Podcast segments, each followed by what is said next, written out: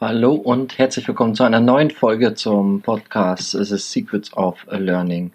Mein Name ist Christian und heute gibt es mal eine kleine Sonderausgabe und zwar möchte ich was zum Thema Kommunikation erzählen. Um genau zu sein, möchte ich was zum Thema Watzlawick und zwar den fünf Axiomen erzählen. Und ähm, genau, die möchte ich einmal kurz beschreiben und dann war es das auch schon wieder.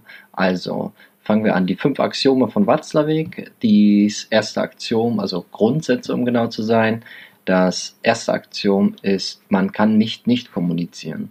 Und damit ist gemeint, dass ähm, alles, was wir machen, also wie wir uns bewegen, wie wir gucken, wie wir ähm, unsere Stimme sich verhält, ähm, ist alles eine Art von Kommunikation. Das bedeutet auch nichts zu sagen ist eine Art von Kommunikation. Also ähm, ja auch wie wir auftreten. Das heißt, wenn wir in einen Raum hineinkommen, damit drücken wir schon etwas aus und damit kommunizieren wir auch schon. Und äh, ein passendes Sprichwort dafür ist, glaube ich, keine Antwort ist auch eine Antwort. Das passt sehr gut, denn das beweist eigentlich auch, dass äh, ja man kann nicht nicht kommunizieren. Das ist also der erste. Das äh, zweite Axiom, äh, Axiom ist, dass Kommunikation eine Ursache und eine Wirkung hat. Das bedeutet, alles hat irgendwo eine, äh, einen Ausgangspunkt und eine Reaktion auf etwas. Das heißt, wenn ich unfreundlich zu jemandem bin, dann ist meistens die Reaktion darauf auch eine unfreundliche. Und wenn ich freundlich zu jemandem bin, dann ist häufig die Reaktion auch eine freundliche darauf. So ist es genauso, wenn ich jemanden anlächle, ist die Chance größer, zurückgelächelt oder ein Lächeln zurückzubekommen. Und wenn ich jemanden griesgrämig anschaue, ist die Chance groß, dass der mich auch griesgrämig anschaut.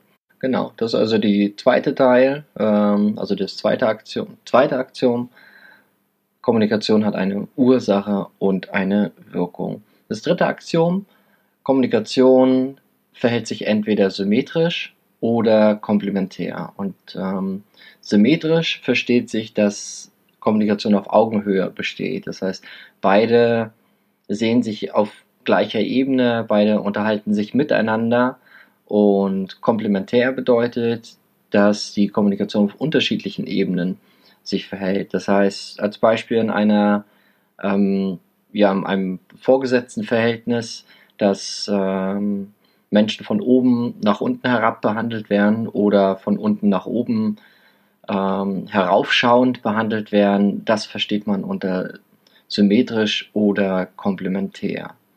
Der nächste Punkt ist, dass die Kommunikation sich digitaler und analoger ähm, Dinge bedient. Ja, und mit digitalen Dingen sind quasi das Wort und die, und die Schrift alleine gemeint wo noch nichts rein interpretiert, also es kann sehr viel rein interpretiert werden, aber es geht dort alleine um das Wort. Und die analogen Medien, die dazugehören, das ist dann die Bewegung, die Mimik, die Gestik, ähm, wie ich das etwas ausdrücke, die Geschwindigkeit, die Tonhöhe, die Lautstärke. Also man könnte auch sagen, dass die, das digital verbal ist, also Wort und Schrift, und analog ist nonverbal und paraverbal. Der letzte Punkt der fünf Axiome von Watzlawick ist dann, dass Kommunikation eine Beziehungs- und eine Sachebene hat. Und den Punkt nehme ich extra als letztes, weil es in meinen Augen der fast größte Punkt und manchmal am schwierigsten zu verstehende Punkt ist. Und zwar, die Kommunikation hat eine Sachebene, das heißt, es geht um einen Inhalt und unterhalb dieser Sachebene versteckt sich die Beziehungsebene. Und die Beziehungsebene ist die Melodie, die mitschwingt. Ähm, an einem Beispiel, was mir immer sehr gut geholfen hat, ist, dass Schauspieler zum Beispiel, um bevor sie einen Satz richtig sprechen und hinein oder sich hineinversetzen wollen, was sie genau sagen wollen oder besser gesagt, wie sie das sagen wollen, sagen sie als erstes den Satz und als zweites eine Emotion dafür. Oder nee, umgekehrt. Sie sagen zuerst die Emotion und sagen danach den Satz, den sie eigentlich sagen wollen. Das bedeutet, es wäre eine, eine Möglichkeit, mir ist so langweilig. Möchten Sie einen Kaffee?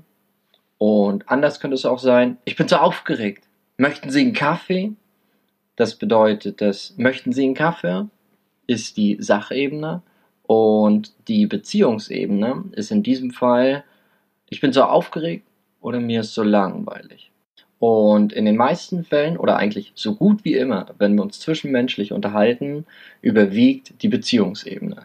Das heißt, in vielen Fällen geht es überhaupt gar nicht um die Sache, sondern es geht um etwas anderes, um eine Beziehung. Und äh, als Beispiel, da kannst du dich sicher selber dran erinnern, dass dich manchmal die offen gelassenen Duschflaschen zu Hause ärgern, die Zahnpastadose, die zu Hause aufgelassen wurde, der Müll, der nicht rausgebracht wurde. Aber in Wirklichkeit geht es gar nicht um den Müll oder um die aufgelassenen Zahnpastatuben, sondern die werden immer nur wie so ein Rabattmarkenheft fleißig gesammelt und am Zeitpunkt X, wenn du nicht möchtest, dass jemand anderes etwas erledigt oder jemand anderes möchte nicht, dass du etwas erledigst, dann wird dir dieses Rabattmarkenheft um die Ohren gehauen oder du haust es jemand anders um die Ohren. Und ähm, in dem Fall geht es halt nicht um das 15. Mal, dass die Duschflasche aufgelassen wurde, sondern weil du nicht möchtest, dass der andere jetzt eine Sache erledigt. Also Kommunikation hat eine Sachebene und eine Beziehungsebene und in den meisten Fällen bewegt sich die Kommunikation einfach auf dieser Beziehungsebene. Das waren jetzt die fünf Axiome von Watzlawick. Also man kann nicht nicht kommunizieren. Kommunikation bedient sich digitaler und analoger Hilfsmittel. Es gibt eine Sach- und eine Beziehungsebene. Kommunikation hat eine Ursache und eine Wirkung und Kommunikation ist symmetrisch oder komplementär. Das soll es jetzt auch gewesen sein. Ein ganz kurzer Ausflug in den Bereich Kommunikation. Beim nächsten Mal gibt es nochmal ein Stückchen mehr. Ich hoffe, es hat euch gefallen und es hilft euch weiter. Und wir sehen uns oder hören uns bald wieder. Bis dahin, euer Christian.